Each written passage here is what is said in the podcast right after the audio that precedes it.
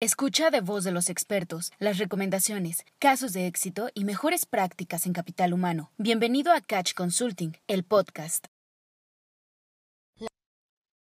La encuesta de recursos humanos es una herramienta que concentra, mide y analiza los principales indicadores de capital humano por medio de un formulario en línea, el cual recopila continuamente información de cientos de compañías en nuestro país. La participación es gratuita y voluntaria. La encuesta cuenta con alrededor de 250 reactivos, distribuida en cuatro secciones: información general, indicadores del último bimestre, resultados del último periodo y proyección a un año. En los meses de enero y agosto, nuestro equipo recolecta los datos de las compañías en colaboración con clústeres y asociaciones para obtener dicha información y generar estadísticas objetivas. Posterior a la recolección, se procesan datos y se muestran los resultados de manera colectiva en un evento virtual donde se convoca a todas las compañías participantes. Aquellas organizaciones que son clientes de nuestra firma o que son miembros activos del clúster o asociaciones con convenio reciben el reporte completo a través de una aplicación. Actualmente contamos con la participación de más de 600 compañías localizadas en 15 ciudades de la República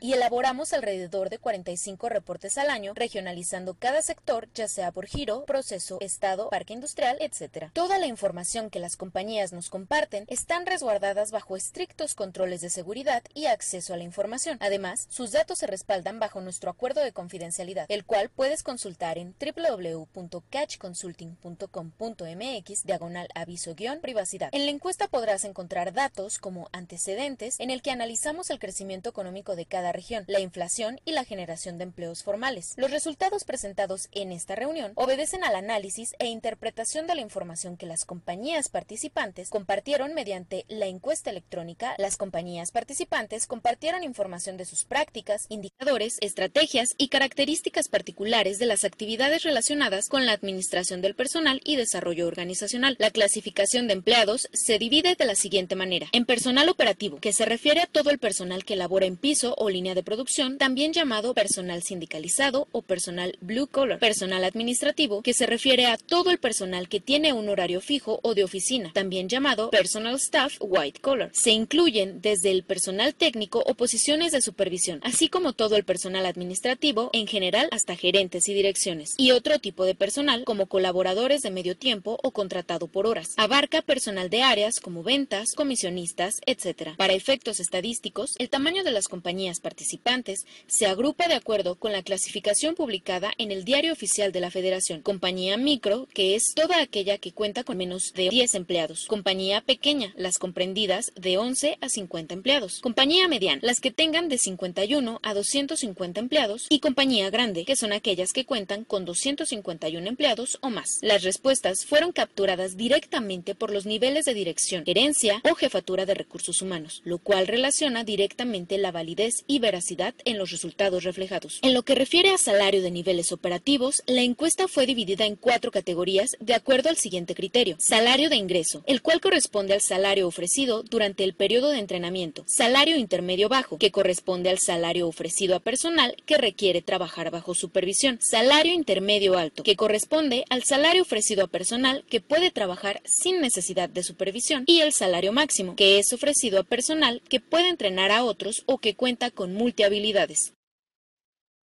Muy buenos días a todos. ¿Qué tal? Eh, Rodrigo Arciniegas los saluda de este lado, integrante del equipo Catch Consulting, además con la fortuna de dirigirlo. Bienvenidos eh, a esta mañana de entrega de resultados para la encuesta de recursos humanos. antes de arrancarnos de lleno con el tema, eh, de verdad, muchas gracias a todos y cada uno de ustedes por participar en el instrumento la información, eh, cuando se eh, integran tantas compañías o cuando se va integrando una información, es muy enriquecedora en función a, eh, a, las aportaciones de cada uno de los participantes. Entonces, de verdad, muchísimas gracias a ustedes por participar. Gracias también al clúster automotriz de San Luis Potosí, quien en algún momento dado hace extensiva y hacemos este reporte particular para industria automotriz, este, particularmente a Cristina Roaro, este, Alejandro Veraza. Muchísimas gracias por esa confianza para eh, nuestra firma y para poder integrar los resultados. Y gracias también, evidentemente, al equipo Catch por hacer posible esta eh, presentación. No nada más en la integración de resultados, Isaac, Paloma, este, sino también a quienes hacen posible el día de hoy la presentación, que vamos a tener un formato un poco distinto Entonces, este, gracias también equipo Catch por hacer esto posible. Jorge, Fer, eh, Carlita, Rose, todos los demás del equipo. Muchísimas gracias. Es una sesión, eh, nos arrancamos puntuales como siempre y terminaremos puntuales. Es una sesión de una hora y media. Normalmente la presentación de resultados toma una hora quince, una hora veinte y vamos dando un lapso como de unos diez minutos para preguntas. Si es la primera ocasión que participan en alguno de nuestros instrumentos o en alguno de nuestros eh, seminarios, van a notar que ustedes no tienen habilitado micrófono ni cámara. Esto es con la intención de, uno, cumplir estrictos protocolos de seguridad y dos, eh, permitir que la dinámica de la sesión sea mucho más ágil para que los anchos de banda no lleguen a limitar un poco la sesión para que en algún momento dado este, eh, pues toda la presentación corra, eh, corra o fluya de una manera mucho más ágil. Si alguno de ustedes tiene alguna pregunta, van a encontrar en la parte de abajo un eh, menú que dice QIA, Questions and Answers. Ustedes pueden utilizar este menú de Questions and Answers para eh, realizar aquellas preguntas que ustedes puedan ir teniendo conforme avancemos en la sesión. Si al tratar de redactar su pregunta ustedes notan que alguien más ya hizo la misma pregunta, pueden votar la pregunta. Esto a nosotros nos pondera las preguntas y nos las manda más arriba para dar esta prioridad. Entonces pueden hacer uso este, de la herramienta. Y eh, también de manera voluntaria pueden utilizar el chat. En este momento pueden abrir ya el chat. Recuerden seleccionar All Panelists and Attendees, a todos los panelistas y participantes, para que de manera voluntaria, si gustan, pueden irse presentando. Recuerden su nombre y la compañía que representan. Hoy particularmente es una sesión solo para aquí, para San Luis Potosí. Entonces, este, pueden ir utilizando el, chat. Adicionalmente, como última de las indicaciones, eh, en pantalla ustedes tienen un eh, código QR en donde este código QR les pediría, si ustedes tienen un celular ah, con iOS, un celular iPhone, abran la cámara. Si ustedes abren su cámara y lo dirigen hacia el código QR del lado izquierdo, van a notar que les aparece una notificación en la parte de arriba. Esta notificación en la parte superior es para que descarguen la aplicación. ¿Por qué es importante la aplicación? Porque va a ser el único medio para que ustedes puedan descargar el reporte. Si ustedes tienen un celular con Android, tendrían que seleccionar el recuadro disponible en Google Play, pero eh, necesitarían un código QR para poder leerlo, un, lector de códigos QR. En caso de que no tengan lector de códigos QR, pueden entrar a Google Play y dentro de Google Play textear Catch Consulting App y una vez que ustedes ponen Catch Consulting App, les va a aparecer nuestra aplicación. Les voy a dar un par de minutitos en lo que ustedes van eh, nuevamente eh, seleccionando alguno de los dos recuadros o buscando la aplicación en tiendas. Eh, una vez que ustedes descarguen la aplicación, mm, van a notar que hay algunas secciones que están abiertas. Ahorita vamos a ahondar un poco dentro de estas secciones y también van a notar que hay otras secciones que están cerradas. ¿Qué quiere decir? Les van a pedir un usuario y una contraseña. El usuario y contraseña se va a obtener solamente de dos maneras. La primera de ellas es para nuestros clientes Catch, es el usuario y contraseña que ustedes tienen como cliente de nuestra firma. Eh, ya lo pueden ustedes utilizar para poder acceder ahorita al reporte que vamos a ver. O si no son clientes de nuestra firma, pero sí son asociados del clúster automotriz, debieron de haber recibido el día de hoy por la mañana, hace por lo menos una hora, el usuario y contraseña para que lo puedan descargar. Si yo no soy cliente Catch, o, este, pero sí soy eh, asociado del clúster automotriz, pero no terminé la encuesta, ustedes no van a recibir todavía su eh, link para poderlo descargar, sino hasta que no terminen la encuesta. Una de las cosas más importantes este, que hemos identificado en esta reciprocidad para poder entregar reportes completos es que necesitamos información completa. Por lo tanto, si ustedes no han terminado la encuesta o se quedaron pendientes, necesitamos que la terminen para que a su vez puedan llegar a recibir el usuario y contraseña. ¿Cuál va a ser la única manera en que no recibo usuario y contraseña? Además de que no haya completado evidentemente la encuesta, si no soy cliente Catch y no soy asociado del cluster automotriz, por lo tanto, en caso de que ese sea su supuesto, que no son clientes Catch o no son eh, asociados cluster automotriz, entonces, los invitaríamos a acercarse con cualquiera de las dos organizaciones para que pudieran este, eh, sumarse como parte de, los asociados en una u otra y que a partir de ahí entonces puedan acceder al reporte completo. Si alguien tiene alguna duda técnica sobre cómo este, acceder al reporte, yo sí terminé la encuesta, pero no me ha llegado el, este, a mi usuario y mi contraseña.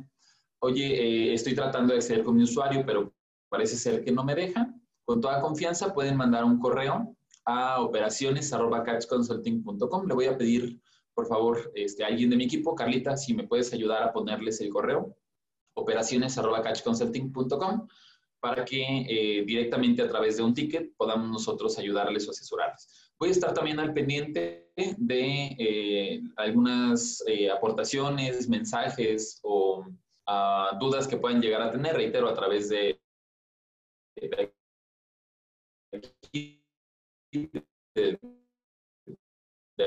la sesión para poderles ir contestando oportunamente. La ventana y me voy a retomar este, para cambiarles la pantalla.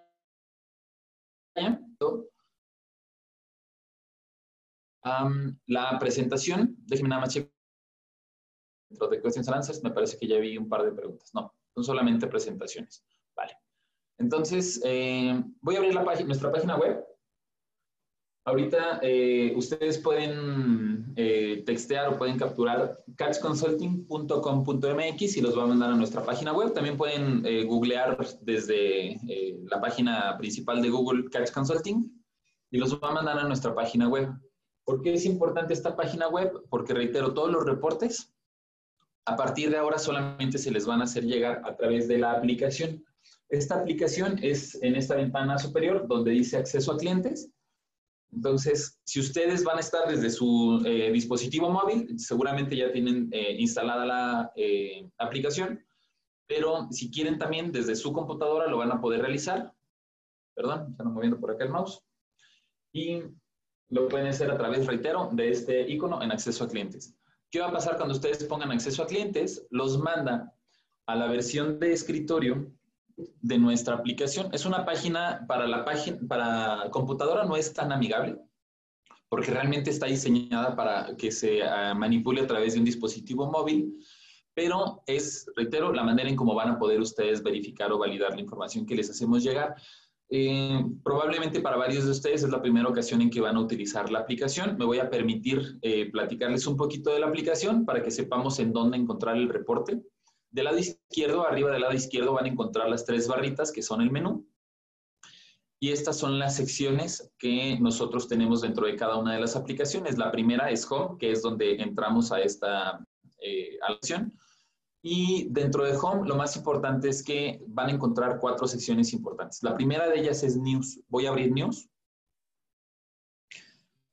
Aquí es donde literalmente día a día les vamos compartiendo información relevante que no nada más tiene que ver con la parte de compensaciones. Eh, eh, a partir de coronavirus y probablemente como normalmente nos este, catalogaban en la parte de compensaciones, sueldos y salarios, no habíamos tenido oportunidad de dar a conocer todo el resto de gestión y de estrategia que podemos hacer en favor del capital humano. Entonces ahora a partir de esta sección y a partir de la aplicación ustedes van a notar que para hacer estrategia en capital humano no es solamente la parte de compensaciones, tenemos que estar al pendiente, por ejemplo, este, de eh, cómo trabajar y hacer efectivo el manejo del reglamento interior de trabajo, eh, el buzón del IMSS, lo que antes nos llegaba a través del buzón tributario, ahora ya tenemos que hacer un registro, ahorita por lo pronto es voluntario, pero el IMSS ya tiene un buzón muy particular. Ah, hay autodiagnósticos para el cubrimiento del TEMEC, eh, una iniciativa del Consejo Coordinador Empresarial. Eh, el semáforo COVID, que normalmente les pasamos este, cada semana o cada dos semanas, se publica cada semana, aunque recuerden que ahorita es, tiene una vigencia de dos semanas. Eh, pasado mañana viernes se publica el de las próximas dos semanas. Aquí se los hacemos este, saber. Vienen los centros federales de conciliación y registro laboral y los locales, los tribunales laborales. Eh, vamos a comenzar ya y San Luis Potosí somos primera etapa. ¿Qué quiere decir en un par de meses? Ya dejamos de tener juntas de conciliación. Tuve eh, la oportunidad de estar con uno de los eh, directores ahora del centro, este, ah, de, de, los centros, eh, que van a ser lo que ahora fungirá como junta de conciliación, nada más que tienen algunos cambios un poco distintos. Y si dentro del centro, que veámoslo como si fuera la Profebet, Si un trabajador tiene una queja, primero tendremos que pasar por el centro antes de llegar a un tribunal, antes de llegar a un juicio. Si no nos arreglamos dentro del centro, entonces ahora sí pasaremos a los tribunales y reitero, esto es a partir de dentro de un mes y medio, en noviembre ya están en, funcionamiento. Entonces, este, hay que estar muy familiarizados. No nada más vamos a hacer en San Luis Potosí, también eh, tenemos algunos estados aledaños como Zacatecas, como Durango, como Hidalgo, como el Estado de México, en donde vamos en esta primera etapa. Y esto es información que tienen que saber. Reitero, en la parte de aquí abajo van a encontrar este, cuáles son los estatus en cada una de las entidades y cómo van a funcionar. Eh, información que ahorita ya es muy ah, conocida, quiénes son los vulnerables. Nosotros desde que se publicó en el Diario Oficial de la Federación les, les hacemos saber esa información para que la tengan de primera mano y en primera línea. Y pues bueno, no ahondo en cada uno de los contenidos porque más abajo se van a encontrar muchos otros. Este, es importante que en algún momento dado estén de manera constante. Esta, este apartado de news está abierto, ustedes no necesitan un usuario y una contraseña y lo van a poder estar consultando este, conforme vayan subiéndose las actualizaciones. Reitero, casi, prácticamente diario, cada dos días, van a ver información importante que se va actualizando. También aquí mismo, para quienes son clientes, eh, los webinars para nuestros clientes son gratuitos. Viene la próxima semana, el miércoles, el denominado manejo efectivo del reglamento interior de trabajo y tiene que ver con las condiciones y características que eh, tenemos ahorita, por ejemplo, de indisciplina para los temas de COVID. ¿Puedo yo dar de baja a alguien este, porque no se ponga el cubrebocas? ¿Puedo yo darlo de baja si supe que estuve en una reunión masiva, que estuve en un evento masivo? Este, este tipo de información ahorita es importante y el asegurarnos que a la hora de la hora los reglamentos interiores de trabajo no nada más existan, sino que verdaderamente se lleven a cabo. Todo esto, reitero, es el apartado News. Van a encontrar también la información de la encuesta de recursos humanos y, la información de Catch the Meeting. La encuesta de recursos humanos es la encuesta nacional. Si ustedes tratan de acceder, van a notar que les pide usuario y contraseña. Como ahorita yo ya estoy logueado con mi usuario y con mi contraseña a través de mi membresía, ya no me va, me va a solicitar esa información, pero eh, a ustedes, si ya tienen un usuario y contraseña y solamente son asociados del clúster, no pueden acceder a esa información. Si son nuestros clientes, tienen acceso a la información completa de todo el país para las encuestas que vamos generando. Esto es para la encuesta nacional. No vamos a encontrar ahorita la de San Luis Potosí porque no está dentro de este menú, está dentro del menú de los clústeres. Ahorita les voy a decir cómo. Esta información de Catch the Meeting. Catch the Meeting es nuestra reunión anual. Eh, sigue en pie. En enero nos vamos a ver en Monterrey, este, a finales de enero. Eh, y lo que presentamos en el Catch the Meeting son las mejores prácticas que ustedes mismos tienen implementados en los centros de trabajo. Este año tuvimos a la hora director de recursos humanos, este, Víctor Puente de, de, BMW, antes de que estuviera todavía en BMW, cuando todavía estaba en Robert Bosch. Eh, como parte de esa buena gestión, ahora entiendo que Pau se quedó en su lugar, entonces pues a seguir esa buena gestión y durante Catch the Meeting es, lo que hacemos es estar presentando esta, eh, estas buenas prácticas y dentro del eh, programa los, los, temas que verdaderamente puedan llegar a, a, trabajar en estrategia. Van a encontrar también el registro a nuestros eventos. Este se los recomiendo mucho. Si, si, quieren estar al pendiente cuando se mandan publicaciones, notificaciones de algún cambio dentro de la ley, algún cambio importante dentro de recursos humanos, alguna buena práctica, les recomendamos que se registren aquí, correo electrónico, los datos que aparecen, le ponen suscribir esta información evidentemente es abierta, cada uno de ustedes puede acceder y lo que va a hacer es agregarlos en nuestra base de datos para que cuando les mandemos información a todo lo que ya les platiqué anteriormente, pues también constantemente les esté llegando. Finalmente, la biblioteca virtual este, es, eh, si ustedes el día de hoy se quedan a la mitad de la sesión y eh, por efectos de alguna otra reunión o eh, no pude asistir al webinar el próximo miércoles, no voy a estar en planta, pero me interesa saber mucho del tema. A través de la biblioteca virtual ustedes pueden volver a revivir estos temas. Eh, la entrega de resultados, por ejemplo, que presentamos ya para Guanajuato el día de ayer, ustedes ya la encuentran aquí. Eh, nuestro webinar 3 de 3, Olvídate de COVID, también lo encuentran aquí. Tuvimos webinar referente al presupuesto anual e indicadores de capital humano, cómo relacionarlos, aquí están. Lo que debemos conocer los RHs para el anexo 23 del TEMEC, aquí está la información. ¿Por qué no son recomendables las pruebas rápidas de acuerdo a las declaraciones de Hugo López Gatel? ¿Cómo ajustar los temas de presupuestos y de eh, downsizing si estamos teniendo o vamos a tener este, reducciones de plantillas? Estos son algunos de los ejemplos. Si ustedes abren la biblioteca virtual nuevamente, pues, se van a encontrar no nada más estos contenidos, sino todo lo que se ha ido este, generando y que seguramente va a ser de mucho interés para eh, las estrategias que ustedes tengan en compañía.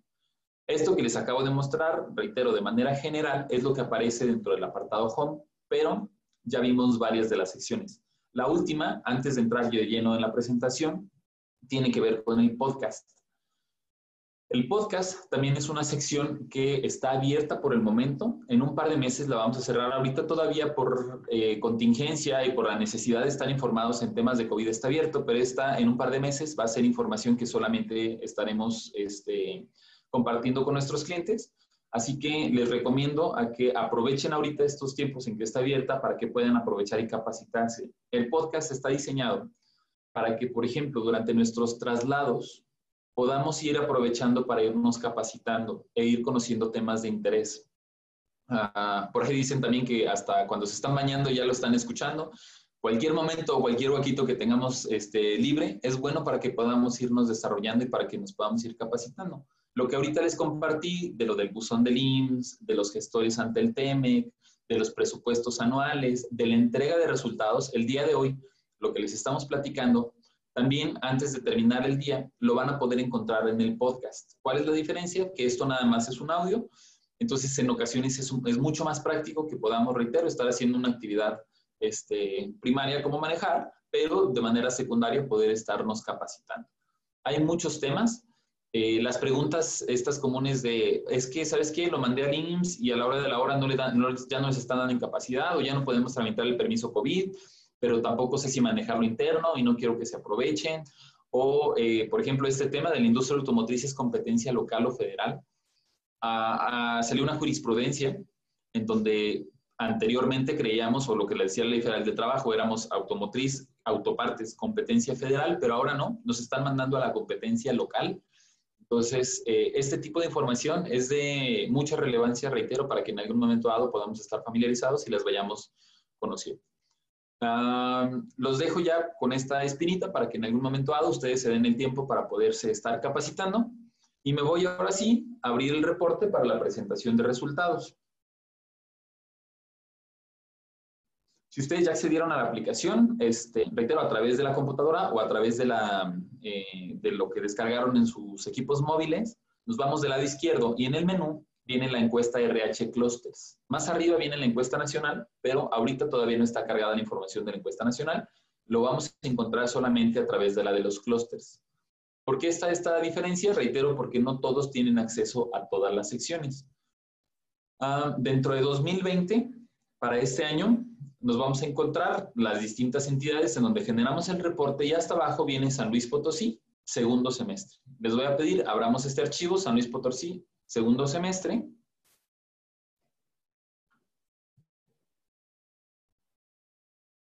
Y vamos a tener entonces ya el reporte abierto.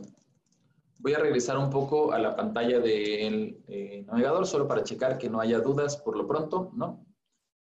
Ni comentarios dentro del chat. Bien, perfecto. Seguimos avanzando entonces. Encuesta de recursos humanos. Eh, van a notar que en pantalla algunos datos, sobre todo en letras relativamente chicas, no se alcanzan a distinguir del todo. Les recomiendo mucho, este, y les soy sincero, es parte del plan con maña, para que ustedes accedan directamente al reporte. Mucho de lo que nos interesa es que sepan cómo acceder al reporte, que lo estén consultando y que en, un futuro, este, si, ay, me acuerdo que en la encuesta venía un dato que necesitaba, bueno, que ustedes lo vayan a poder ir consultando de esta manera.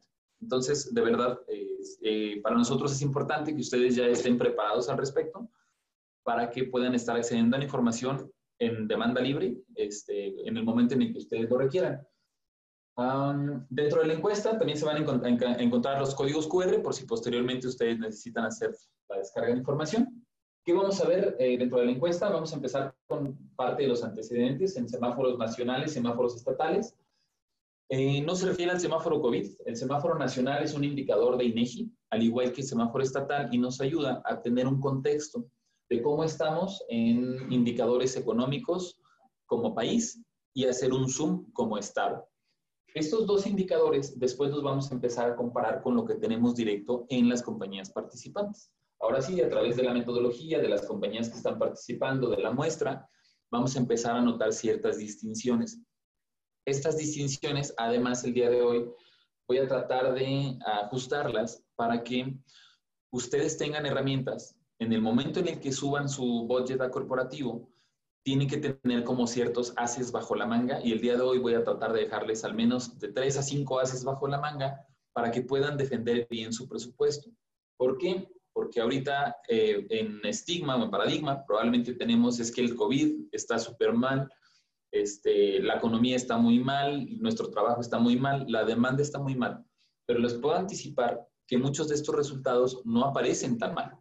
Entonces, si estamos considerando que esto está muy mal y a la hora de la hora este, vas a tener un incremento en tu plantilla, este, o si te está costando conseguir un incremento del 4%, pero las demás están considerando hasta un 6% de incremento, entonces ese tipo de argumentos los debes de conocer para que puedas respaldar el, o justificar por qué estás eh, solicitando determinado ajuste o determinado presupuesto. Vamos a ver también dentro de los resultados la necesidad de manos de obra, cuántos éramos y cuántos vamos a hacer, incrementos salariales, beneficios, los salarios tanto para operativos como para algunos niveles técnicos, indicadores de capital humano, algunas mejores prácticas en recursos humanos, estrategias de retención, operación diaria del área de recursos algunos aspectos legales, atracción de talento, eh, fuentes de reclutamiento, capacitación y desarrollo, turnos y horarios, y el tema de los practicantes. Finalmente, y eh, nuevamente agradeciendo a todos y cada uno de los participantes particularmente Alejandro Veraza, este, a eh, Cristina Robaro y me parece a Gunter, a también como parte del presidente del Comité de Desarrollo Humano. Mm, vamos eh, a entrar ya directo en información, vamos, reitero, en una perspectiva nacional. ¿Cómo estamos en crecimiento anual? de acuerdo al tamaño del país que somos, a la cantidad de gente que somos y a las condiciones económicas que tenemos, deberíamos estar creciendo sobre un 4.5% anual de forma sostenida. No lo hemos conseguido, la verdad, en muchos años, eh, tomando como referencia los últimos 4 o 5. 2015 crecimos 2.75, 2016 crecimos 3%, 3.12, 2017 1.82, 2018 1.23, el año pasado decrecimos 0.78%. Y lo que va este año hasta mayo, tenemos un decrecimiento del 4.87. Lo que deberíamos ir creciendo, ahorita vamos para abajo. Estos indicadores, sobre todo lo de este año, tienen mucho que ver evidentemente con coronavirus y lo vamos a encontrar un poco más abajo. Sin embargo, ahorita el 4.87 es lo que en cada uno de los países vamos a ver. Si yo me comparo contra países europeos, estamos mejor. Algunos países europeos están teniendo pérdidas del 7 u 8%. Eh, por ciento. Si yo me comparo contra nuestro vecino del norte, ellos están un poco mejor. Están en sobre un 3, 2.8, 3 tantos por ciento. Entonces, podemos decir en la media mundial, nuestro país ahorita para este año está en los países intermedios. Todos están perdiendo, nosotros estamos en los países intermedios. ¿Cómo está nuestra inflación? Ya sabemos que nuestra inflación es nuestro principal indicador para poder determinar cuál va a ser el mínimo que debemos de subir en salarios, cuál va a ser el mínimo que debemos de solicitar a nuestro corporativo. Comparativamente, veníamos de un 2,75, 2,83. En 2017 llegamos a tener nuestra inflación más alta en 20 años, 6.01%. 2018, 4,91. El año pasado cerramos en un 3.66. Y ahorita, hasta julio, tenemos un 3.58%. ¿Por qué es importante? Recuerden que los sindicatos, y más ahora que van a estar mucho más activos de lo que normalmente estaban acostumbrados, vamos a eh, eh, tener que estar negociando sobre todo o como mínimo sobre estos límites. Si tú estás desde ahorita batallando para que te den un presupuesto de un 3%, porque te dicen que Japón está pidiendo un 1.8%, que Alemania está pidiendo un 2%, ¿cómo, ¿cómo tú vas a pedir un 3%? Pues de entrada la, inflación es el primero de los haces que tenemos que tener en mente. Si llegamos a conseguir menos de esto, y ojo, esto es acumulativo, en lo que resta del año seguramente puede llegar a aumentar. Pero este, tendríamos entonces que estar como justificando, como es parte de estos primeros haces, la información que en algún momento dado eh, tendríamos que marcar como un mínimo. ¿Cómo estamos en generación de empleos a nivel nacional, se espera por el tamaño de país que somos que creemos 1.2 millones de plazas al año. Entre todas las entidades deberíamos estar creando 1.2 millones de, eh, plazas. ¿Cómo, es, ¿Cómo vamos ahorita a la fecha? Eh, no las hemos ido creando, no hemos ido alcanzando. Sin embargo, hemos tenido alguna tendencia positiva todavía hasta hace un año. Inclusive a inicios de este año todavía teníamos una tendencia positiva.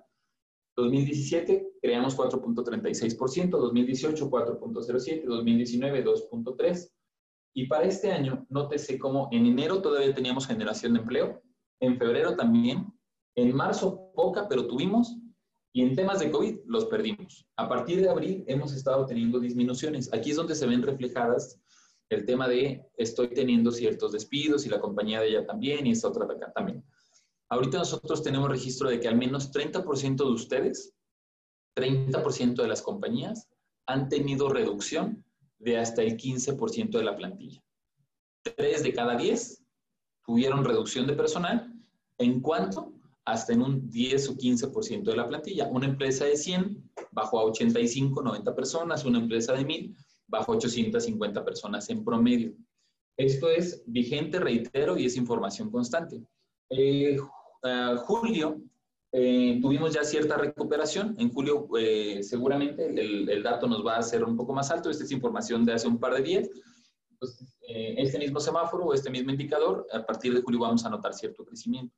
Y particularmente en la industria automotriz, de acuerdo a los datos que ustedes mismos nos están procesando y de acuerdo a los datos de la demanda de armadoras, parece ser que va a haber un incremento nuevamente más allá de lo que es como país. Más adelante, reitero, cuando lleguemos a los datos ya en, de las compañías, vamos a andar al respecto. Pero ahorita como país, 4.3.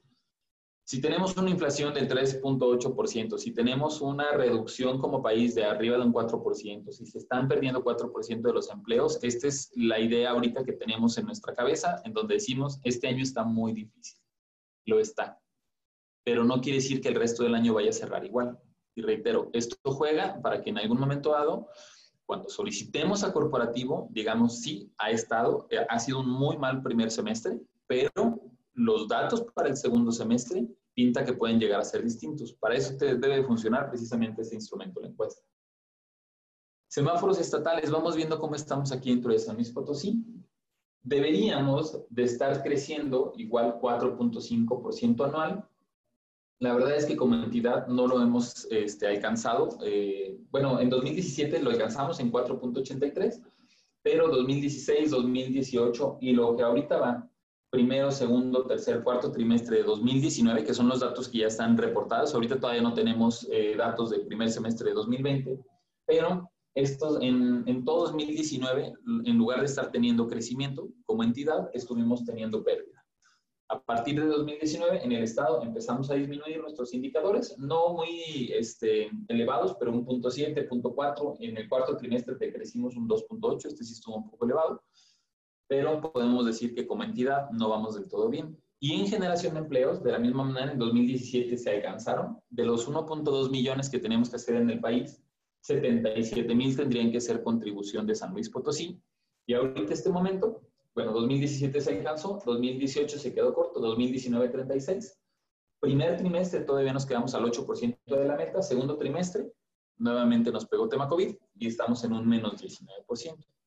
Como entidad, como Estado, este, como país, como Estado, ninguno de los dos podemos decir que vamos bien en cuanto a indicadores. Este es el contexto que tendríamos como de manera o de esquema global. Vamos a ver qué pasa ya en condiciones un poco más específicas con la información que ustedes nos comparten a partir de julio de 2020. Estas son eh, la, la, manera en cómo medimos los indicadores. Si quieren saber cuál es un personal operativo, un personal administrativo, qué es una compañía micro, pequeña, grande, cuáles son los, los niveles salariales que nosotros medimos, ustedes los van a poder encontrar aquí. Este, y esta es información de referente, pero vámonos de, de, derechito a los resultados. Eh, parte de estos resultados, ahorita estas son las compañías participantes. Eh, no las voy a decir ahorita abiertamente, cada uno de ustedes puede irse este, ubicando dentro de estas mismas compañías. Van a notar que hay algunas que tienen un asterisco. Si ustedes tienen un asterisco, quiere decir que no, terminaron el formulario. Para que puedan recibir el usuario y contraseña, es necesario que terminen el formulario. Una de las... Eh, de los principios básicos para que nosotros podamos integrar información y entregar información completa es que la información debe estar completa. Por lo tanto, los invitamos a que terminen este, el formulario, lo que les haya quedado, que son las menos, para que ustedes puedan llegar a recibir, reitero, este usuario y contraseña. Voy a bajar un poco más para que vayan viendo, este, reitero, cada una de sus compañías. Ahorita estoy señalando algunos que vi por ahí que ya andaban por acá. Este, pero bueno, estas son las compañías participantes. Recuerden, si son clientes Catch, acceden con su usuario y contraseña.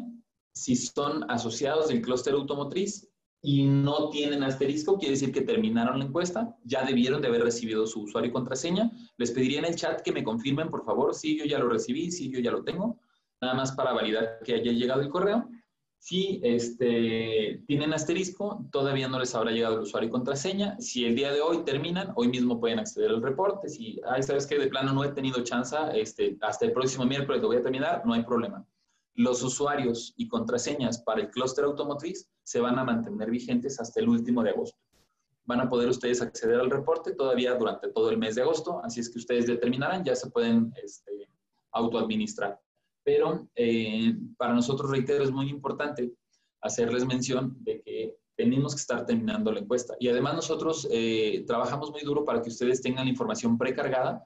Entonces, esperamos que si en algún momento dado ustedes tienen eh, la oportunidad de ya haber contestado en anterior, recuerden que ustedes pueden este, recuperar su información y que nosotros se las hacemos llegar de manera precargada para que no batallen. ¿vale? Muchas gracias. Ok, vamos a, entrar ahora sí de lleno en los datos. Déjenme checo nada más o confirmo. Eh, no se ve muy clara la pantalla en pizarrón, nos pueden compartir el archivo en Zoom. Eh, Rosa María, es justo lo que les comentamos. La intención ahorita es que ustedes estén verificando y validando el archivo directo en sus equipos. Para nosotros es muy importante, no nada más que tengan la información este, como eh, platicada, sino que tengan directamente el archivo. Y he de serte sincero, lo estamos haciendo relativamente intencional, no, no en una mala fe, sino en respeto a aquellos que sí terminan la encuesta, que sí tienen el reporte, para que incentivemos precisamente lo mismo y que a la hora de la hora, este, tengo eh, un par de ustedes de los que sé que están aquí en, este, como participantes, no me dejarán mentir. Eh, les estuvimos este, siendo como muy insistentes en tienen que terminar, si no, no van a acceder al reporte, se les estuvieron mandando las invitaciones. Entonces, eh, es parte de, meternos a todos en un esquema que le dé sustentabilidad al instrumento. Entonces, puedes acceder al reporte, les voy a volver a decir en el, cómo, ahorita estoy viendo, complementando la, la respuesta. Página web de Catch Consulting, www.catchconsulting.com o la pueden googlear, Catch Consulting. Acceden a nuestra página web, que es esta página azul. Aquí arriba tienen un acceso a clientes, Vamos a dar clic dentro de acceso a clientes.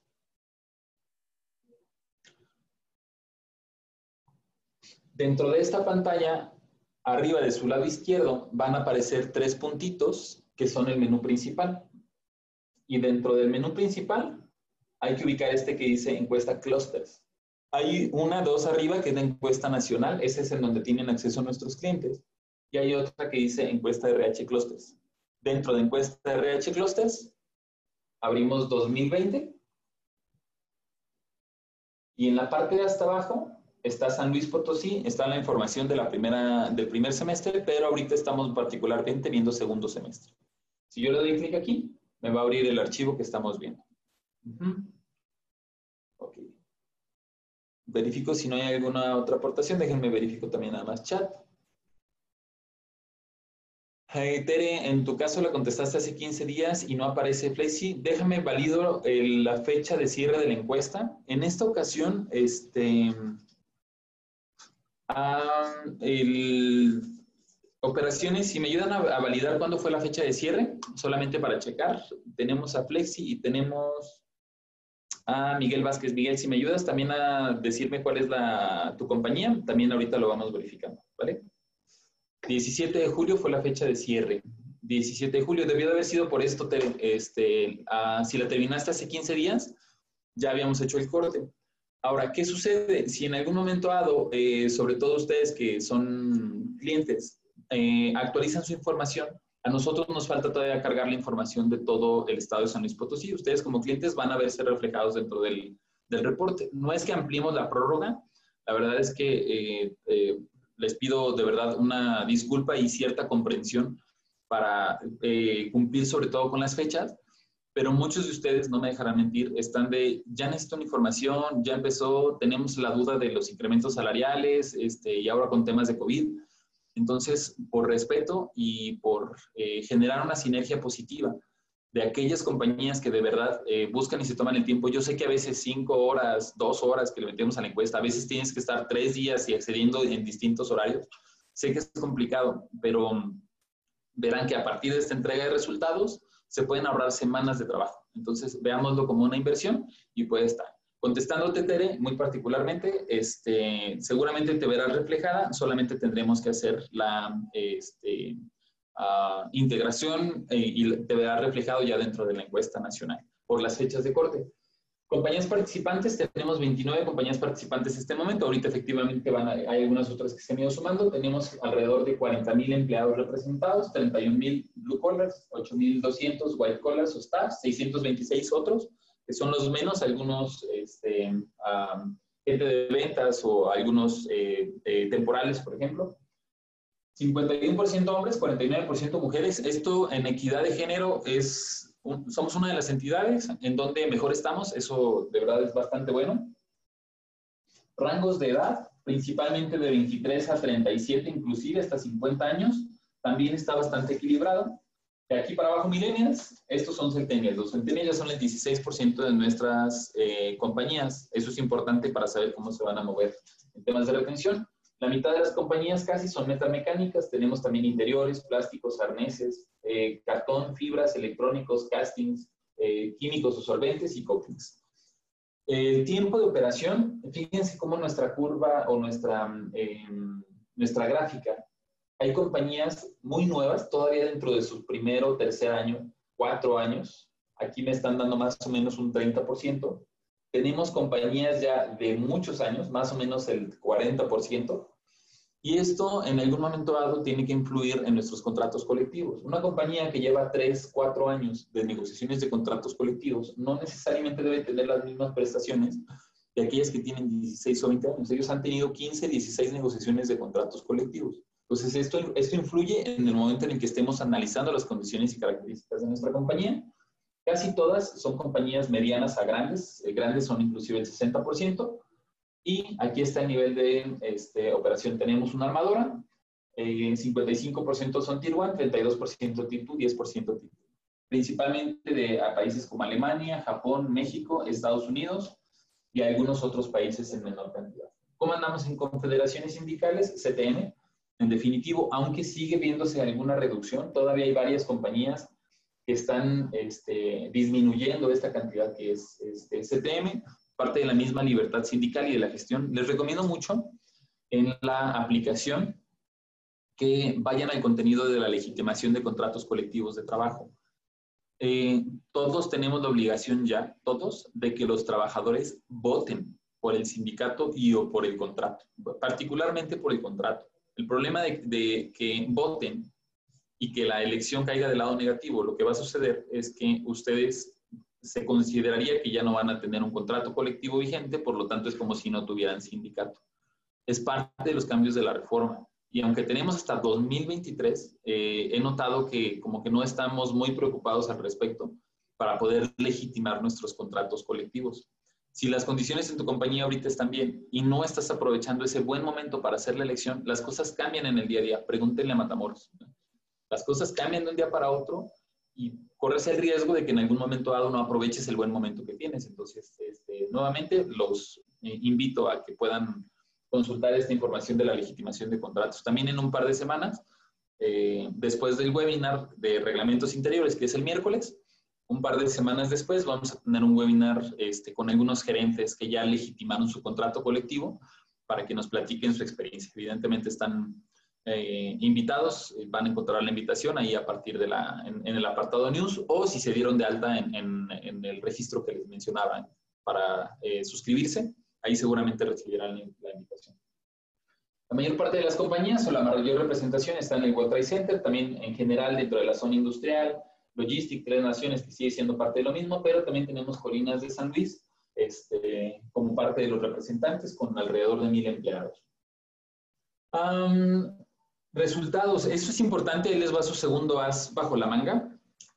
La pregunta de esta hoja es muy sencilla. ¿Cuántos éramos en 2019? ¿Cuántos somos en este momento, julio de 2020? ¿Y cuántos vamos a ser julio de 2021? ¿Para qué? Para poder comparar, si yo en el 2019, 39 mil empleados, y ahora somos 41 mil, en total en conjunto tenemos un crecimiento del 6%. No sé si recuerdan, pero todavía el año pasado, hace dos, les decía, San Luis Potosí es el que tiene más este, incremento de todo el país. Andamos en un rate de 18%, 20%.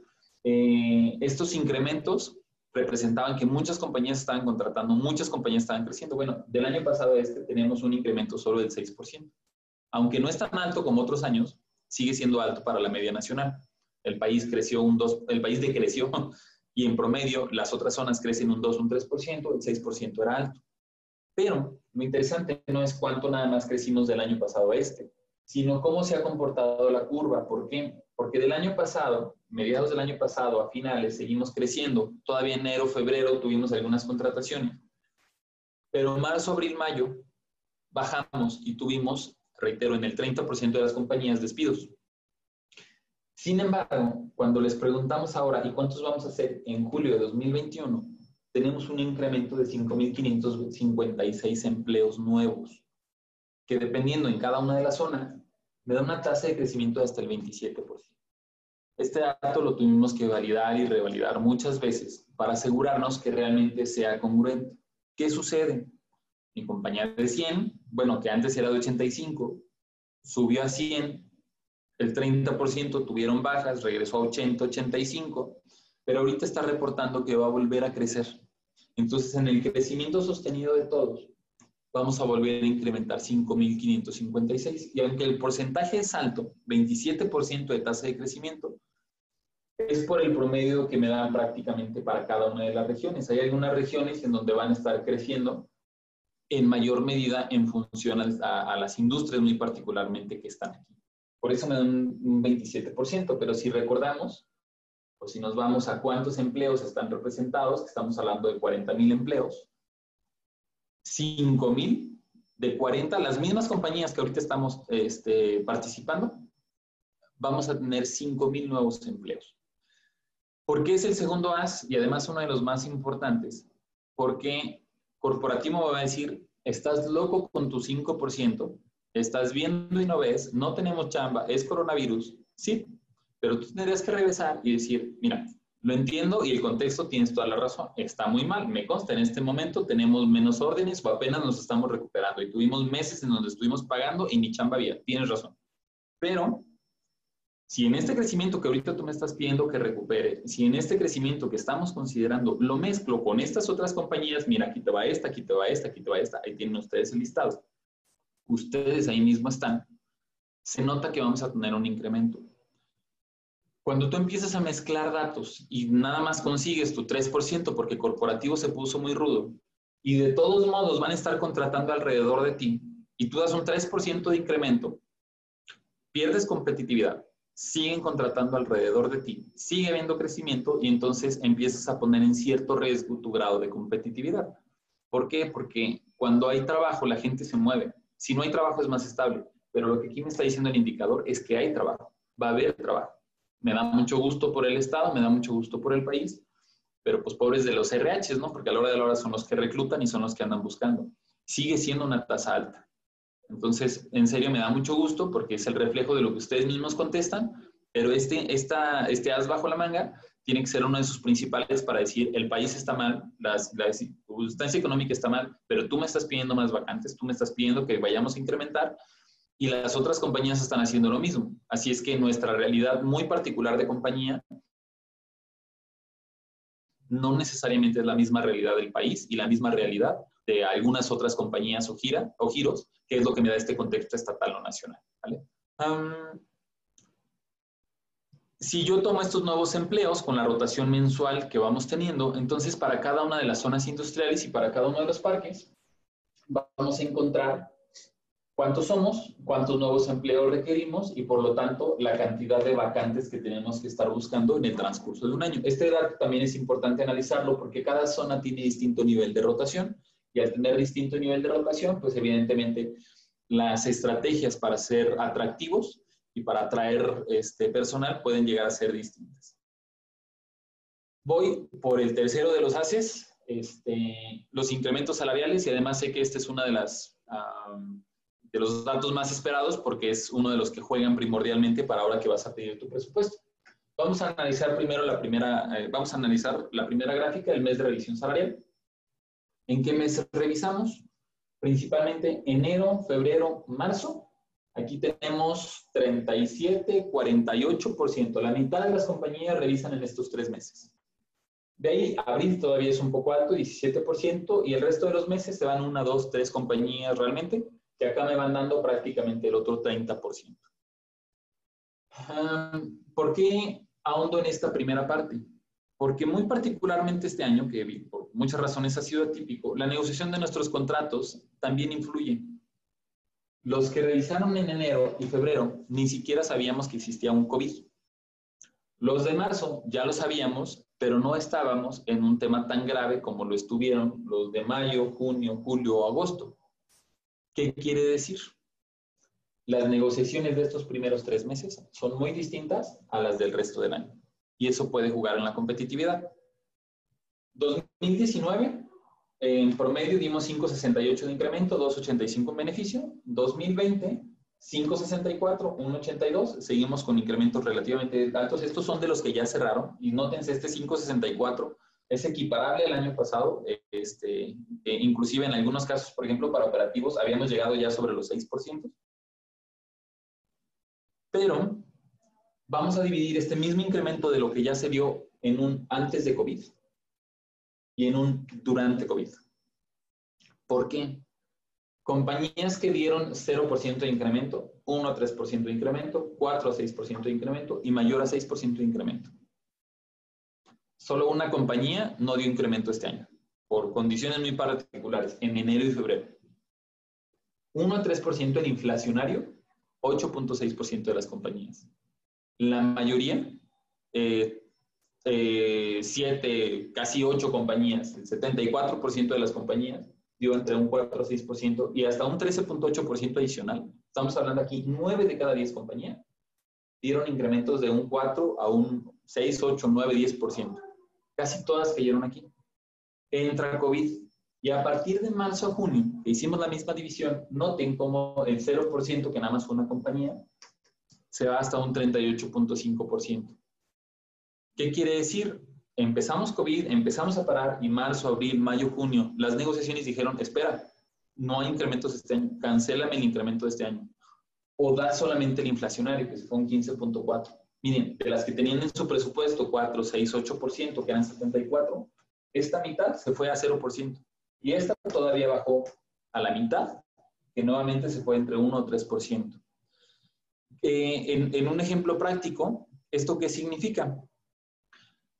Supongamos ahorita que tuviéramos un salario promedio de 200 pesos. No lo es, ya estamos mucho más alto de 200 eh, pesos, es promedio de entrada solamente. Pero supongamos que paguemos 200 pesos. Y ese es un nivel competitivo. Yo estoy en ese nivel competitivo de 200 pesos. Y por destino me tocó mi negociación entre enero y febrero. Yo di un 6%. ¿Vale? Ese 6%, entonces ya me mandó a 212 pesos, 209 pesos. Incrementé. Y al siguiente mes dejaron de dar ese incremento. Entonces, como sé en un salario promedio y en un incremento competitivo promedio, yo ya la libré este año. Pero la misma compañía, si hubiera tenido su revisión dos meses, un mes y medio después, capaz de que me dicen, ¿sabes qué? Te me vas a inflación al 0%. Entonces, mis 200 pesos ahorita se acaban de convertir en 203 o se quedó en 200 pesos. Pero el 50% de las compañías, enero, febrero, marzo, sí incrementó. Yo ya me quedé a la mitad. ¿Vale? Ese es uno de los supuestos. Hay otro supuesto que dice, yo no llegaba a los 200 pesos. Eh, ya estamos sobre los 220. De hecho, me gustaría mejor irme sobre los 220 porque ya estamos en ese salario ahorita, en este preciso momento, promedio.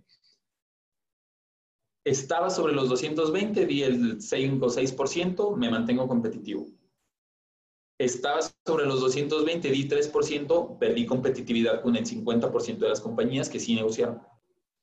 Yo no estaba dando 220, yo estoy sobre esos 200, o peor aún, sobre los 190, 180. Bueno, si tú estabas en 180, por destino te tocó 1, 0, 3%, no tienes incremento y las otras ya se fueron a 220, entonces de 190 a 220. Sí, porque el 220 ya es vigente. Tengo 30% de diferencia, perdón, 30%, no, tengo 30 pesos en cuota diaria de diferencia y eso te va a marcar mucha diferencia. Oye, y además están contratando alrededor de ti y además tú mismo tienes que crecer. Cada uno de estos argumentos te están planeando esa tormenta perfecta para que tu próximo año o al cierre de este no alcances los objetivos corporativos. Si tú estabas sobre los 260, 250 pesos de entrada y solo diste un 3%, no te preocupes tanto. Depende de tu tipo de proceso, pero no te preocupes tanto. El tema va a ser, estaba en un promedio y me fui sobre un 0, 1.3%. Y es más, puede que todavía ahorita esté batallando para que me den, como bien lo dice Rodrigo, este 4 o 5% no me lo quieren dar, quieren darme un 3.5%. Bueno, las compañías en este preciso momento están considerando un 5.57%. 5.57. Entonces, ahí es donde, en una mezcla de varios factores, cómo está la zona que todavía tiene este, eh, vacantes por cubrir, cómo está mi incremento de este año, cómo está pintando el que sigue, cómo estaba mi salario en cuanto a competitividad, se te puede empezar a hacer esa tormenta. Y a la hora de la hora, pues claro que no te van a decir, es que por COVID no los estoy encontrando, ¿verdad? No, no los estamos encontrando probablemente porque no estás alcanzando a analizar esos datos. Y si de verdad quieres hacer estrategia en capital humano, los debes de estar considerando en este preciso momento. ¿Cuál sería mi panorama ideal? Pide ahorita un budget sobre un 5.57 para salario, algunas otras prestaciones, beneficios o algunos otros conceptos que puedas tener llegar a tener, mételos sobre el, sobre el porcentaje inflacionario y valida que hayas quedado más o menos entre un 4 o 5% en este año. Si tampoco llegaste entre ese 4 o 5 por lo menos, puede que también hayas perdido algo de competitividad. Por lo tanto, todavía de este 5.57 deberías de estar peleando, ahí sí literal lo van a tener que pelear, 1.2%, 1 o 2 puntos eh, porcentuales por, por arriba. ¿Cómo lo voy a hacer? Hay una encuesta buenísima en donde participamos, el clúster automotriz, las empresas, este, el proveedor es buenísimo, la presentación de resultados aún mejor, guiño, guiño. Entonces, ahí es donde ustedes tienen que estar eh, sabiendo fundamentar el por qué están pidiendo y tomando esa decisión. Y también ahí es donde van a generar esa confianza en corporativo para que digan, ok, no me están hablando de datos vanos, me están hablando de 40 mil empleados, me están hablando en el número de compañías y me es un poco congruente. No les aseguro que les vayan a dar el 7%, este, o más, pero al menos eh, sí podemos apoyar a que no les den tampoco un 2.5 o 3%. ¿Dudas hasta ahorita? Me gustaría hacer un break nada más para este, asegurarme que todo esté bien. Mm. Dice, mismo caso, Biotech, este, vamos a checar contigo, Biotech 19. MTI como compañía. Está bien, ahorita verificamos. Eh, ¿Alguien más que tenga alguna otra pregunta, aportación? También si quieren, ahorita reitero, por, por anchos de banda están cerrados sus micrófonos, pero si alguno de ustedes quiere hacer alguna aportación este, abierta, pueden utilizar la herramienta que dice Raise Hand, pueden levantar la mano y les podemos habilitar el micrófono también con todo gusto. Ustedes nos van diciendo. Va que va. Entonces, seguimos avanzando. Ah, vamos a la parte de beneficios. No voy a andar en cada uno de los beneficios porque no nos da el tiempo. La verdad es que eh, les recomiendo que tengan papel y lápiz a la mano para lo que ahorita ya se llevaron de tarea, lo, lo, lo, tengan como eso, como tarea. Y el mismo papel y lápiz en el momento en el que tengan el reporte, vengan y hagan un check. Este, vales de despensa, qué tanto porcentaje de compañías otorgan, cuál es el average para operativo, el average para administrativos, para gerentes. Reitero, cada compañía es distinta entonces vale la pena que ustedes vayan seleccionando, si, ven, si notan que están corporativo, se ponen una palomita, si notan, eh, si notan que no están este, eh, competitivos, perdón, van haciendo ahí una marquita. Conocemos un proveedor buenísimo que hace estudios de sueldos y salarios y les ahorra toda esa talacha. Entonces, este, si quieren también, o a quienes ya tienen contratado el Evalúa, pues ya saben que este semáforo lo están haciendo. Además, eh, he de reconocer abiertamente a mi equipo porque eh, así como estuvimos trabajando mucho en COVID para brindarles información importante, también estuvimos trabajando mucho al interno y el equipo de eh, sueldos y salarios, quienes se encargan de compensaciones, hicieron un rediseño de Evalúa que ahorita hace mucho más práctico este comparativo. Entonces, de verdad, equipo, felicidades y muchas gracias. Ah, vacaciones, de acuerdo al Security, seguimos todavía sobre los average o promedios de ley, aunque en administrativos ya no subió en gerentes ya estamos sobre los 10 días en vacaciones. Primas vacacionales ya estamos sobre 38, 53%, eh, por ciento, tanto para operativos como para administrativos y gerentes. En aguinaldo ya no traemos los aguinaldos de ley. Este, la verdad es que aunque la moda todavía siguen siendo varios, el promedio ya va sobre los 18, 19, 24. Recuerden, compañías más antiguas han tenido más negociaciones, por ende pueden llegar a tener mayor cantidad, pero pues compañías nuevas tampoco se pueden quedar muy distantes porque pierden esa competitividad. En uniformes, esto depende mucho del tipo de proceso. No es lo mismo eh, un proceso SMT completamente estéril, este, en donde casi no hay un desgaste del uniforme, a un metal mecánico, en donde estoy ahí con la rebaba y donde estoy todo lleno de aceite. Entonces, este les va a servir solamente como referencia, pero es importante que lo tengan en algún momento dado como, como eso, ¿no? Como, como referencia. Eh, repartos de utilidades. Eh, este dato sigue creciendo quienes están repartiendo utilidades están en promedio de 6.500 pesos, máximos 20.000. La verdad es que este dato eh, en algunas otras eh, compañías o con particulares llega a 40, 60, 90. El más alto, el registro más alto que tenemos es de 120 mil pesos y tiene que ver con las ventas, evidentemente, de la compañía, pero con que ya no tienen compañía de servicios. Si hay compañía de servicios, todavía se mantiene un poco controlado. No tuve utilidades, pero eh, quisimos dar un bono. Bueno, el bono sustituto fue solamente de 4.520 o lo equipararon sobre los 6.000. En promedio podemos decir que se están dando 6.000 pesos más o menos de utilidades para que igual evalúen su propia competitividad. Rutas de transporte, prácticamente todas lo otorgan. En promedio se cuenta con 16 rutas, pero normalmente llegan a tener compañías grandes más de 40, ¿no? 15 en la mañana, este, 12 en la tarde, 10 en la noche y así es como se van midiendo las rutas. ¿Cuánto gastamos por persona? 1.651 pesos. Tu factura total entre tu headcount, tu factura total del mes entre tu headcount y te va a dar un grado de competitividad. Si estás pagando más de eso, asegúrate que el servicio sea funcional o que tenga ciertas diferencias y beneficios. Mucho tiene que ver también con la distancia de las rutas de transporte. Entonces, vamos a notar que el parque Logistic tiene rutas arriba de 200 kilómetros, pero mi promedio es de alrededor de 100, 120 kilómetros. Eh, este punto sigue siendo el más alto del país. En la mayor parte de las entidades, mi promedio máximo de rutas de transporte llega a ser de 60 a 80 kilómetros. En estados que ya tienen un poco más de movilidad llega a ser de 100 kilómetros, pero 120 o 200 kilómetros, sus rutas ya son muy distantes. Y aunque entiendo que demográficamente no hay gente en San Luis Potosí, que por eso la estamos teniendo que traer de otras entidades, también hay que medir muy bien y analizar el, eh, qué tanta rotación tienes de esa ruta de transporte. Haz, un, eh, dentro de tus análisis de rotación, asegúrate que no sea particularmente de esa ruta o de esa localidad, este, porque en algún momento dado una ruta tan larga no necesariamente va a ser competitiva. Y aunque ya somos en salario más competitivos que, que Querétaro y siempre lo hemos sido más competitivos que Guanajuato, de todos modos, hay que poner o ponderar realmente cuántas rutas tienes y qué tan efectivas te está haciendo para que puedas implementar estrategia. Servicio de comedor, estamos pagando por medio 55 pesos por platillo, de los cuales estamos subsidiando hasta 39.70 pesos en promedio.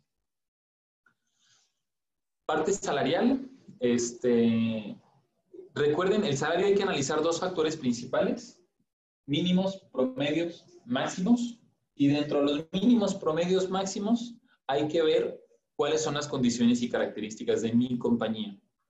Porque aunque yo tenga un mínimo, un promedio y un máximo, cada una de estas categorías tiene rangos dependiendo de a qué te dedicas. Si yo soy un operador que solamente eh, tomo de una inyectora la pieza que saca y la pongo en una caja, ese trabajo no tiene mayor ciencia. Agarro de la caja y la pongo, agarro y la pongo, agarro y la pongo. En dos semanas estoy listo. Pero probablemente la inyectora saca tengo que tomar otro componente plástico y hacer un ensamble. Saco y hago un ensamble, saco y hago un ensamble. Ese ya es un poco más complejo porque el ensamble en algún momento dado puede tronarse, hay que medirlo bien, requiere cierta destreza. Esa persona se va a tardar un mes y medio o dos meses en desarrollar habilidad.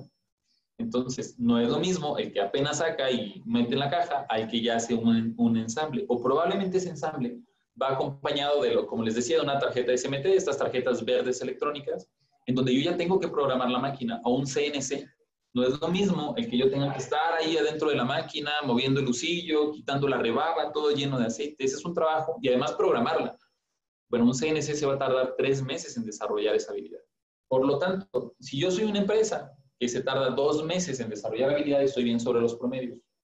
Si yo soy una empresa o una operación que es más sencilla, del promedio para abajo. Si yo soy una operación más compleja, un CNC, del promedio para arriba. Así es como debemos de estar pensando cada quien en dónde debería de caer mi compañía. Y estos datos, analizar cada cuando crecen. Entonces, alguien que tarde mes y medio debería estar sobre los 226, lo que les decía. De hecho, ahorita yo tenía en mi cabeza 220, les dije, no, pues no, ahora ya tenemos 226. Borren por favor un poquito de lo que les dije anteriormente y vuelvan a hacer su recálculo con 226.27, porque ese es el salario actualmente de entrada de las compañías que estamos participando. Si yo lo comparo contra otras entidades, Nuevo León sabemos que es de las zonas mejores pagadas, lo es. Saltillo, que lo tenemos también relativamente cerquita, está sobre los 231. Querétaro está sobre los 215 y me vuelve a pasar lo que ya tenemos tres años consecutivos. Somos más caros que Querétaro. 215, 226. Y se va a mantener la tendencia porque además ahorita la demanda sigue siendo más alta en San Luis Potosí en otras entidades. Si yo mando mi ruta para Guanajuato, que trae un promedio de 192, pues claro que la gente se va a venir mejor este, a San Luis Potosí. No a todos les sirve, depende de dónde estés ubicado, depende de cuánta gente necesites. Pero quienes tienen esas condiciones y características y mandan sus rutas para Guanajuato van a notar que es cierto alivio. ¿Por qué? Porque aquí hay una brecha que cada vez está siendo inclusive todavía más grande. ¿Qué más me interesa saber? ¿A cuánto tiempo incremento? 25% al mes, 66% en conjunto, 9 de cada 10 compañías están a los 3 meses, te van a mandar una siguiente categoría. Y este dato, 26%, sigue siendo muy alto. No recuerdo si ya se los había platicado, pero una distribución bien elaborada de sueldos y salarios, 15% de la gente en mi categoría más baja, 15% en la más alta, un team leader, y el 70% en la curva estadística. La gente no debe estar en el salario más bajo y tienes a 3 de cada 10, de acuerdo a lo que aquí se reporta, en esa tasa. Tu gente de nuevo ingreso debe ser un 7, 10, 15% de tu plantilla. Si tienes muchos nuevos, una de dos. O eres una compañía que acaba de arrancar, o eres una compañía que tiene mucha rotación. Y si tiene mucha rotación y 30% de tu gente, este indicador puede estar correlacionado el uno con el otro. Ni siquiera, ni siquiera alcanzan a estar en los tiempos para poder crecer a la siguiente categoría. O tu sistema para crecer a la siguiente categoría es tan poco flexible que a la hora de la hora, a los tres meses, se te van a estar yendo. Entonces, si de verdad tienes este 26%, hay, hay algo mal dentro del diseño. Puede ser tu salario, puede ser la manera en cómo están incrementando, entiéndase lo difícil, o el, el seguimiento, por decirlo de alguna manera. Que no estás al pendiente de la gente para que verdaderamente crezca de categoría. Este es muy alto, debería estar a la mitad. Ojalá conforme vayamos avanzando, este indicador vaya disminuyendo. Segunda categoría, aquí yo ya opero, ya tengo mi planta, pero opero todavía bajo supervisión. Tengo tres meses en la compañía, 268 pesos en promedio. Para abajo, 211, para arriba hasta 500 pesos. ¿Cuánto tiempo duro en esta categoría? Seis meses, nueve meses, tres meses. Aquí está la mayoría, entre tres y nueve meses. El promedio, seis se, van acumulando. Si yo estuve tres meses en la primera, voy a estar seis o nueve meses en la segunda. Quiere decir que estas personas deberían de estar eh, en este salario al menos durante su primer año completo. 32% sano. Les digo, entre esta y la que sigue debe haber un 70%. Ese 32 suena sano. Siguiente categoría, ya tengo más de un año en la compañía. Este, ¿a cuánto, ¿En qué promedio debe estar? Sobre los 321 pesos. Para abajo, dos 48 para arriba sobre los 700 pesos. ¿Cuánto tiempo dura en esta categoría? De 1 a 2 años. Todavía hay algunas que desde los 3 o 6 meses pueden llegar a tener. Si es a 3 meses, el brinco puede ser menor. ¿Por qué? Porque quiere decir que aquí estás brincando cada 3, cada 6 meses. Si tu brinco es, cada, es menor tiempo, lo que puedes hacer es, en lugar de mandar de 268 a 321, pones una categoría intermedia sobre los 290, sobre los 300 pesos a los 6 o 9 meses, si es que estás en estos de acá. Si estás al año, si estás a los dos años, vete, sobre, vete todavía sobre el promedio y vas a mantener cierta competitividad. 3 y 2, 5. Aquí tengo un 60%, relativamente estable. El otro se está comiendo aquí el 10%. El, el 10%. Salario máximo, 425 pesos de entrada. 4 por 3, 12 mil pesos. Un team leader está sobre los 12 mil pesos más o menos de cuota diaria, por lo menos. Un team leader o alguien que puede entregar a otros, entrenar a otros. Este punto, los 425, no tengo contra el resto de las entidades. Estamos ya a la par, inclusive en Nuevo León. Estamos por arriba, inclusive que Coahuila. Nuestros team leaders son de los mejores pagados. Hay que cacarear el huevo para que la gente en algún momento dado mantenga esa estabilidad. La cantidad de gente que tengo, bien, no todos pueden llegar a ser team leaders, solamente el 15% de tu plantilla y bien establecido. Y aquí está el resumen de mis categorías. Tres meses, 226, subo a 268, duró seis meses, subo a 321, duró un año, 425, 12 meses para arriba. Un team leader ya tiene experiencia acumulada por lo menos unos 2 a 3, 4 años. ¿Dudas salariales hasta ahorita sobre los niveles operativos?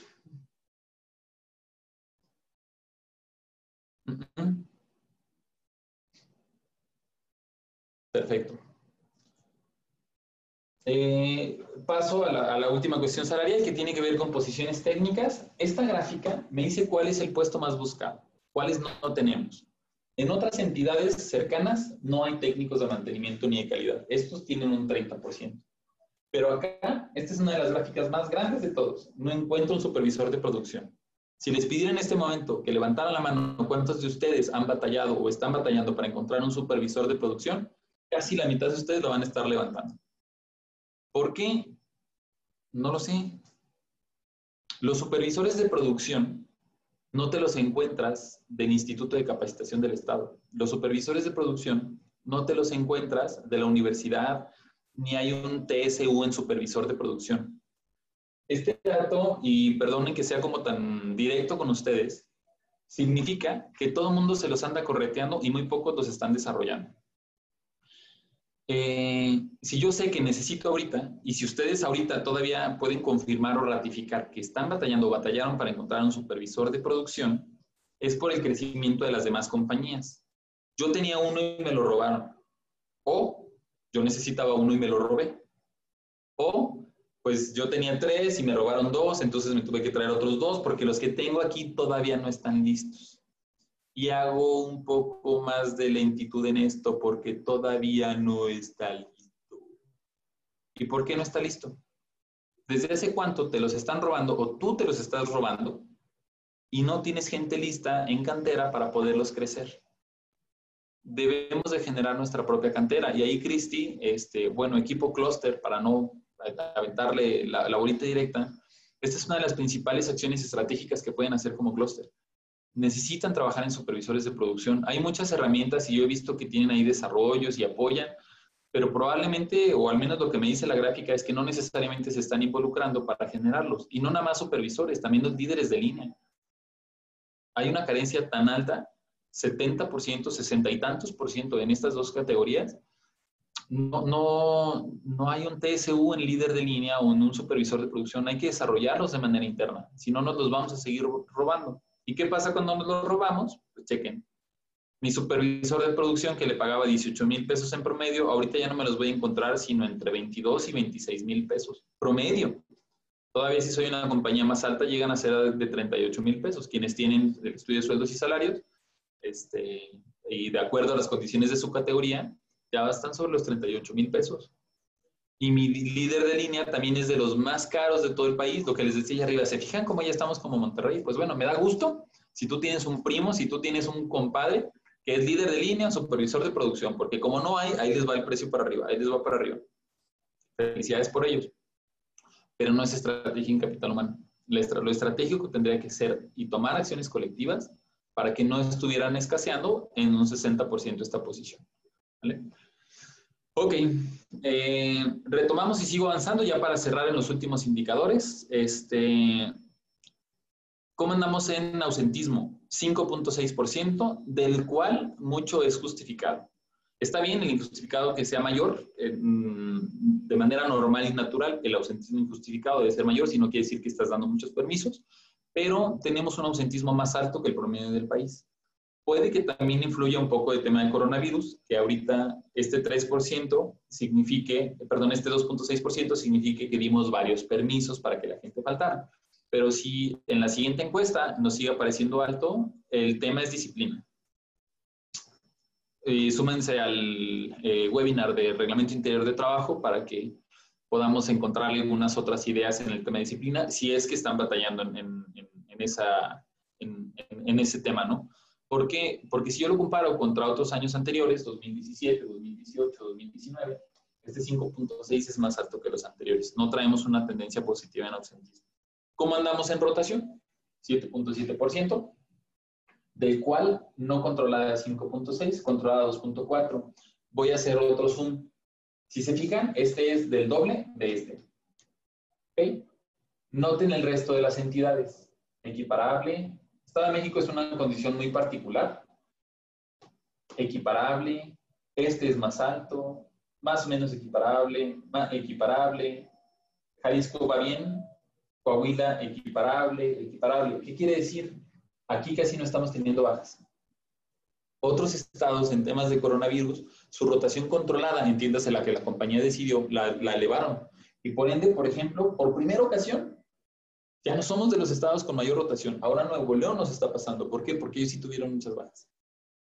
Nosotros no, no, estamos todavía, eh, no sé si se acuerdan, pero hace uno o dos años decía felicidades, estamos en primer lugar y nos estábamos peleando cada ratito con Coahuila. Pues bueno, Coahuila en esta ocasión avanzó un poco más, este, sobre todo por, por el, la misma inestabilidad que ha generado este COVID, pero todavía tenemos una rotación del 5.3, seguimos siendo de los más altos y no tenemos tantas bajas controladas. Eso, eso es parte de lo desmenuzable dentro de esta gráfica.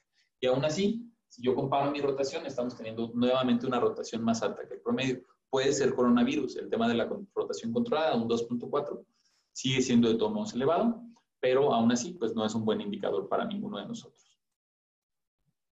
Algunas otras mejores prácticas, este, eh, cuántos otorgan gastos médicos mayores, a quiénes se les llegan a otorgar, seguros de vida, se asignan automóvil, cuánto pagan de gasolina, cuál es el apoyo de, eh, mantenimiento por kilómetro en caso de que así lo determinen, los días adicionales que están reportando para eh, o que están otorgando como parte de las prestaciones adicionales, cuántas compañías permiten seleccionar periodos vacacionales, el turno, la jornada para laborar, cuántas ya estamos en jornadas de teletrabajo.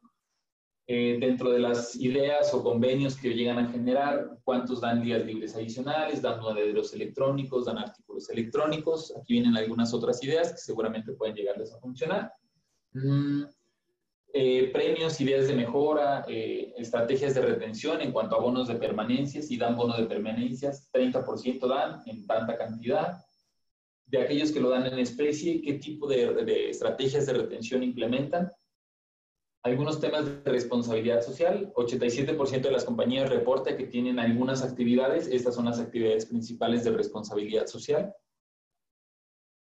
Operaciones diarias, outsourcing, cada vez el outsourcing es menor, eso me da gusto. Recuerden que dentro de la agenda de la Secretaría del Trabajo antes de COVID estaban, primero, jóvenes construyendo el futuro, segundo, el tema de libertad sindical, que es justo el que ahorita estamos retomando y prácticamente les puedo decir que estamos de salida. Eh, no sé si saben, pero ya salieron estas primeras este, hotlines o respuestas rápidas, estos juicios que nos vamos a hacer entre países, ya salió el primero. La semana pasada, este, una de las armadoras que tenían conflictos sindicales tuvo eh, a toda la caballeriza este, validando y checando, todavía no sale el, el, dictamen, pero los estuvieron auditando muy fuerte. Estuvieron este, por acá en Guanajuato precisamente. Y eh, la última parte de la agenda tiene que ver con este tema de los outsourcings, entonces, este, o bueno, subcontrataciones, subcontratación abusiva. Entonces hay que seguir manteniendo dentro de nuestras agendas capacitaciones referentes a estos temas de outsourcing nueve demandas en la Junta Local y cinco en las este, federales. Está alto todavía este indicador.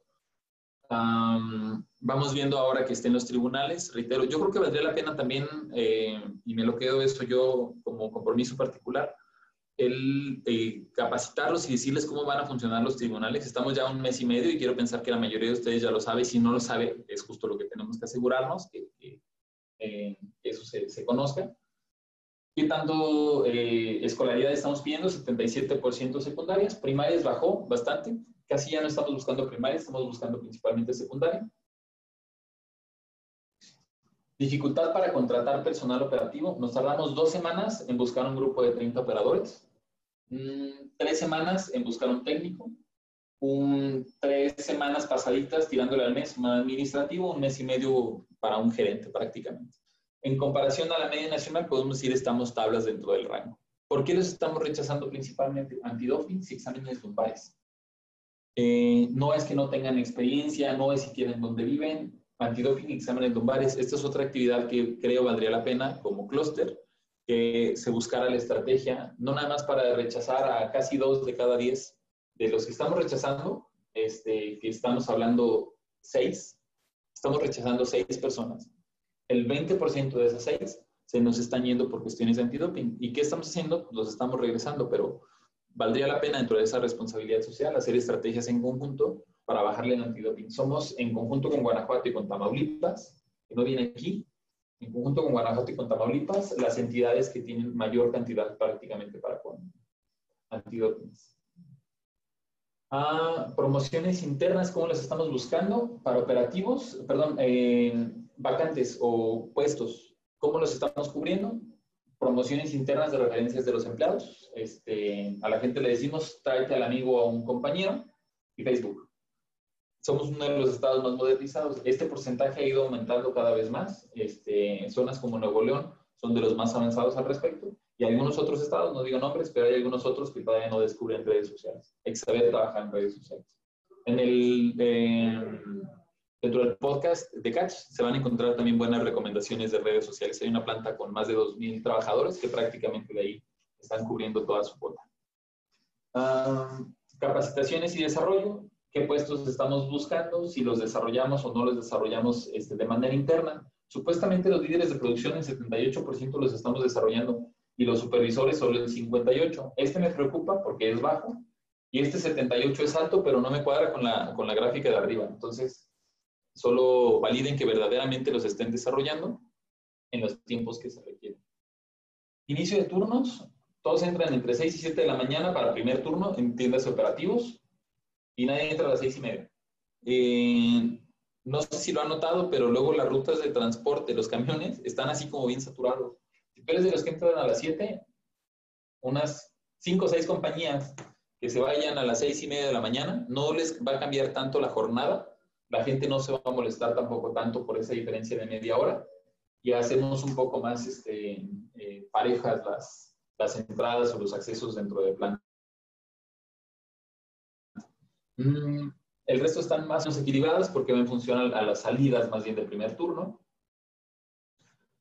Cambios de turnos, están principalmente cada semana o cada catorcena. Bien, jornadas laborales, estamos prácticamente dentro de las habituales. y estos son los horarios de entrada para los administrativos, prácticamente entre 7, 8 de la mañana, 7.30. Aquí ya empieza a verse un poco de flex time. Esto lo que significa, puede llegar a ser un poco de flex time. En eso también creo que vamos bien.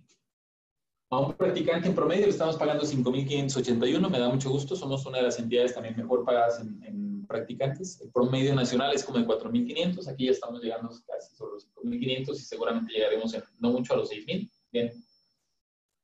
Cierro prácticamente eh, con eso, eh, no sin antes nuevamente agradecerles eh, la paciencia por contestar la encuesta, al clúster, a Cristina, particularmente por ese seguimiento, por el apoyo a eh, directores, gerentes y a todos ustedes que hacen también la integración de la información. Y nuevamente, equipo Catch, gracias también por integrar esa información. Gracias por escucharnos. No te pierdas el próximo episodio de Catch Consulting, el podcast.